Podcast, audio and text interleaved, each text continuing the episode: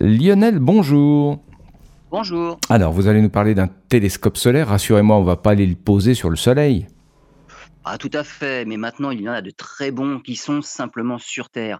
On connaît maintenant le fonctionnement du Soleil dans les grandes lignes. hein. À chaque seconde, des millions de tonnes d'hydrogène fusionnent pour former des millions de tonnes d'hélium. Mais à- dans chaque réaction, une toute petite masse de matière se transforme en pure énergie. À l'échelle du Soleil, ce ne sont pas moins de 5 millions de tonnes de matière qui chaque seconde deviennent énergie. Et c'est ce qui a permis à la vie de se développer sur Terre. Alors dans les détails, le Soleil est bien plus complexe que les astronomes et les astronomes préparent des missions pour étudier le Soleil de près.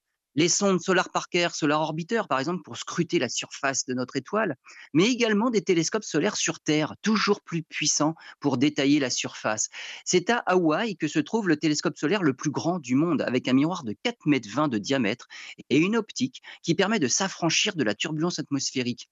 Il permet de voir des détails de seulement 30 km à la surface du Soleil on y voit ce qu'on appelle des cellules de convection, comme des remous à la surface de l'eau quand on la fait chauffer. Mais là, les remous font 1000 km de diamètre et ils évoluent en quelques minutes. C'est la chaleur du centre du Soleil qui remonte à la surface. Avec ces nouveaux instruments, les astronomes vont pouvoir étudier le Soleil vraiment en détail.